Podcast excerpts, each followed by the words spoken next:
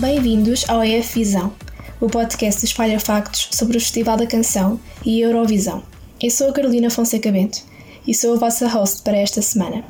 Esta segunda-feira fazemos o resumo de todas as novidades eurovisivas pela Europa fora. Durante esta semana será conhecida a ordem de atuações das músicas nas semifinais da Eurovisão, segundo avançou a organização do festival. No entanto, já se sabe uma novidade: antigos vencedores de edições passadas vão atuar durante os intervalos. Podes ler a notícia completa no site da Espalha Factos. Esta semana foi conhecida a decisão final do concurso, que desqualificou oficialmente a Bielorrússia. O país não vai concorrer à Eurovisão porque as canções apresentadas não cumpriam as regras de seleção. Se quiseres ficar a saber mais sobre esta polémica, podes ouvir o episódio do EF Visão de sábado, dia 27. E também na semana passada falámos sobre a delicada situação da participação da Macedónia do Norte. Esta semana, o país reconfirmou a presença de Vasil e Here I Stand.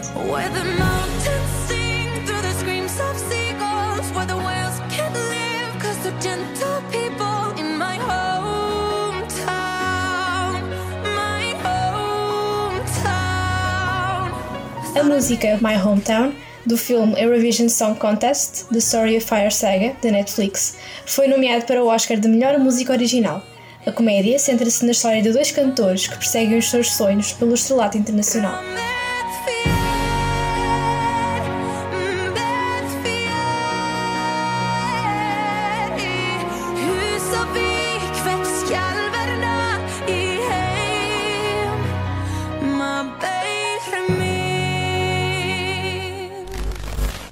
Eden Allen é a escolha de Israel para a Eurovisão. E na sexta-feira, 26 de março, dois meses depois de ter sido anunciada a sua vitória nacional, o videoclipe da nova versão de Set Me Free foi lançado no YouTube.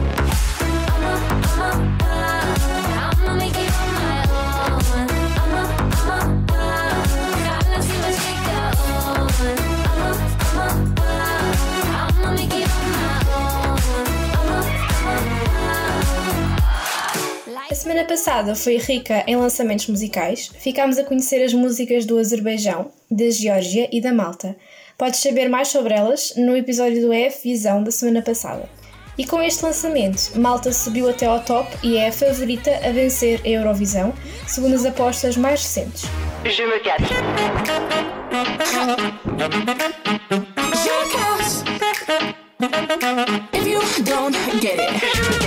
Em segundo lugar, surge a Suíça com a música Tout l'univers e em terceiro lugar, a França com Voilà. Portugal está no 26º lugar. Obrigada por nos terem ouvido.